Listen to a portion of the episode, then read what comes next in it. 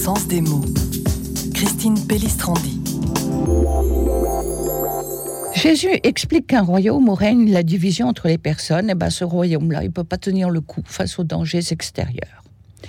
On peut prendre tous les exemples historiques qu'on veut pour voir qu'une nation divisée s'affaiblit et elle ne peut tenir le coup face aux ennemis, si bien que un système d'alliance entre grandes nations qui s'enclenchait automatiquement a été, par exemple, à l'origine de la Grande Guerre de 14-18. Jésus ajoute que si une maison est partagée contre elle-même, cette maison-là ne pourra pas se maintenir.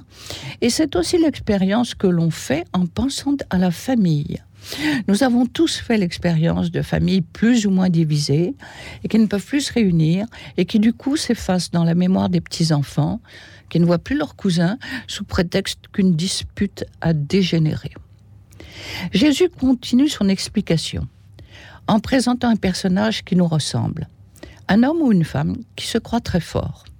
Qui est-ce? Chacun de nous, dans la mesure où il se croit plus fort que la miséricorde de Dieu, chacun de nous, dans la mesure où il s'oppose à la volonté de Dieu, et nous éprouvons tous ce combat intérieur, quelquefois au sujet de toutes petites choses. Se taire, ou prononcer la phrase qui mettra de l'huile sur le feu et qui engagera un combat qui démarre pour rien, mais qui se fait de plus en plus violent. C'est cela, un royaume où règne la division, la famille, la paroisse, les églises. L'histoire jugera.